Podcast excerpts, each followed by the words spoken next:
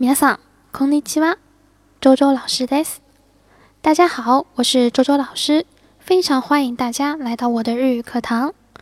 今天给大家介绍的一句话叫做“打扰了”，打扰了。お邪魔します。お邪魔します。这句话表示去别人家里拜访或者进门的时候呢，一般会习惯性的说上这句话啊。但离开的时候呢，会说“お邪魔しました”。 お邪魔しました表示刚刚打扰了。为什么呢？我们说しますます表示的是现在时或者是将来时，而ました呢表示的是什么？过去时，对吧？好，我们来看一组对话啊。どうぞ上がって。はい、お邪魔します。